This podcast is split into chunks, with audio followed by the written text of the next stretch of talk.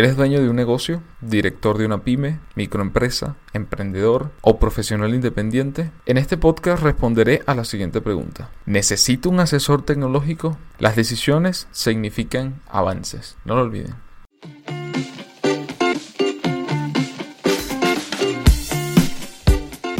Hola, ¿qué tal? Mi nombre es Ranier Chico y bienvenido a Asesor Tech Podcast.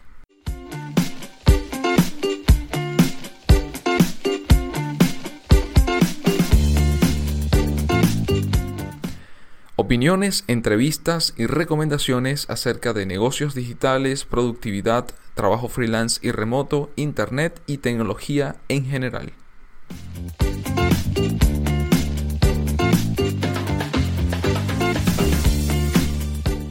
Temporada número 2, episodio 14.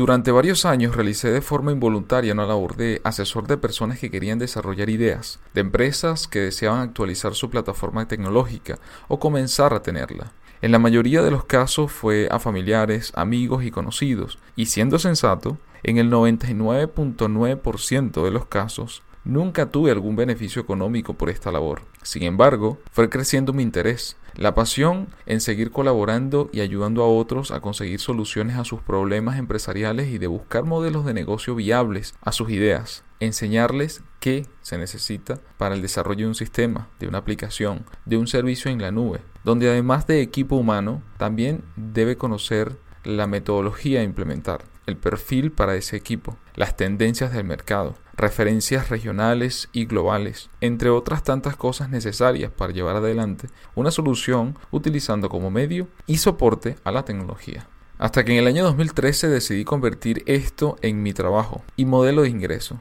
Cabe destacar que aunque parezca que estoy hablando de una simple y vulgar consultoría de negocios de los años 90, realmente nunca la vi o ejecuté de esa forma. Prefiero llamarla asesoría tecnológica por varios motivos. Uno de ellos es que estamos en otra época. Las cosas han cambiado, comenzando por las formas de trabajo, las necesidades de mercado, los modelos de negocio y por supuesto los perfiles laborales. Y aunque ha pasado mucho tiempo, en Latinoamérica aún existe ese recuerdo que dejaron algunas grandes consultoras que hicieron fortuna y luego desaparecieron.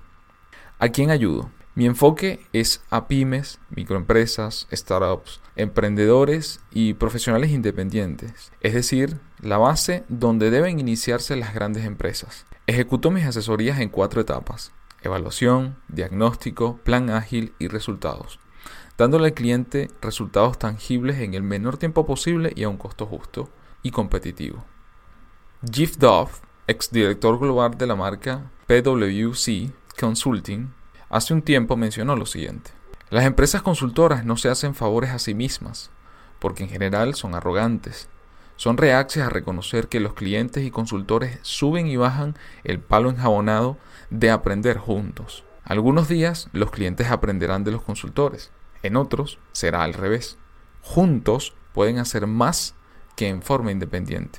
Lo importante es que realmente suceda.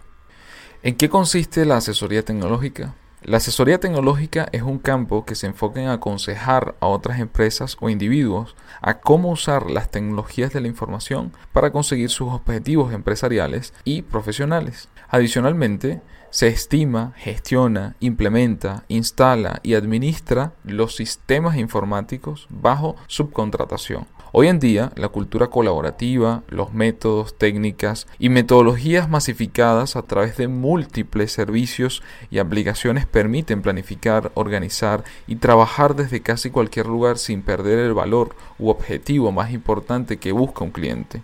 Alguien que le escuche, lo entienda y le ofrezca al menos tres caminos a elegir para transitar y llegar a la cima. Principios básicos. Centrarse en la relación Entender la personalidad y las expectativas del cliente, además de los objetivos de la empresa. Roles claramente definidos. Definir roles y responsabilidades de cada integrante del equipo. Visualizar el éxito. Ayudar al cliente a ver la meta al comienzo. Tú aconsejas, en este caso yo aconsejo, ellos deciden. El cliente tiene que decidir. Habilidades y destrezas. Para lograr enseñar a un cliente a sacarle el máximo provecho a las herramientas que utiliza o a seleccionar las que realmente necesita, se debe contar con ciertas habilidades que permitan lograr los objetivos. Algunas de las que identifico y disfruto cultivar y mejorar cada día son las siguientes. Comunicación clara y coherente. Saber escuchar para dar consejos, sugerencias y hacer propuestas. Conocimiento técnico del negocio, las tendencias y el mercado.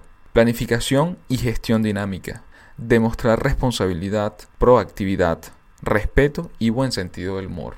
Vocación de ayudar, de enseñar y compartir conocimiento.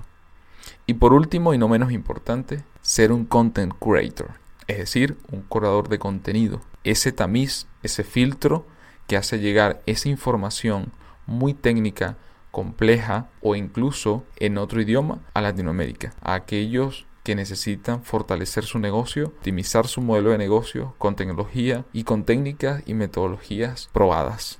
En consecuencia, si tienes una idea en mente que quieres transformar en un modelo de negocio recurrente y escalable, o un nuevo proyecto para tu empresa, o si deseas ser más productivo en tu trabajo y no sabes cómo, o si notas que tu equipo no está a la vanguardia de las tendencias globales que generan crecimiento y consolidación, te sugiero busques un asesor tecnológico.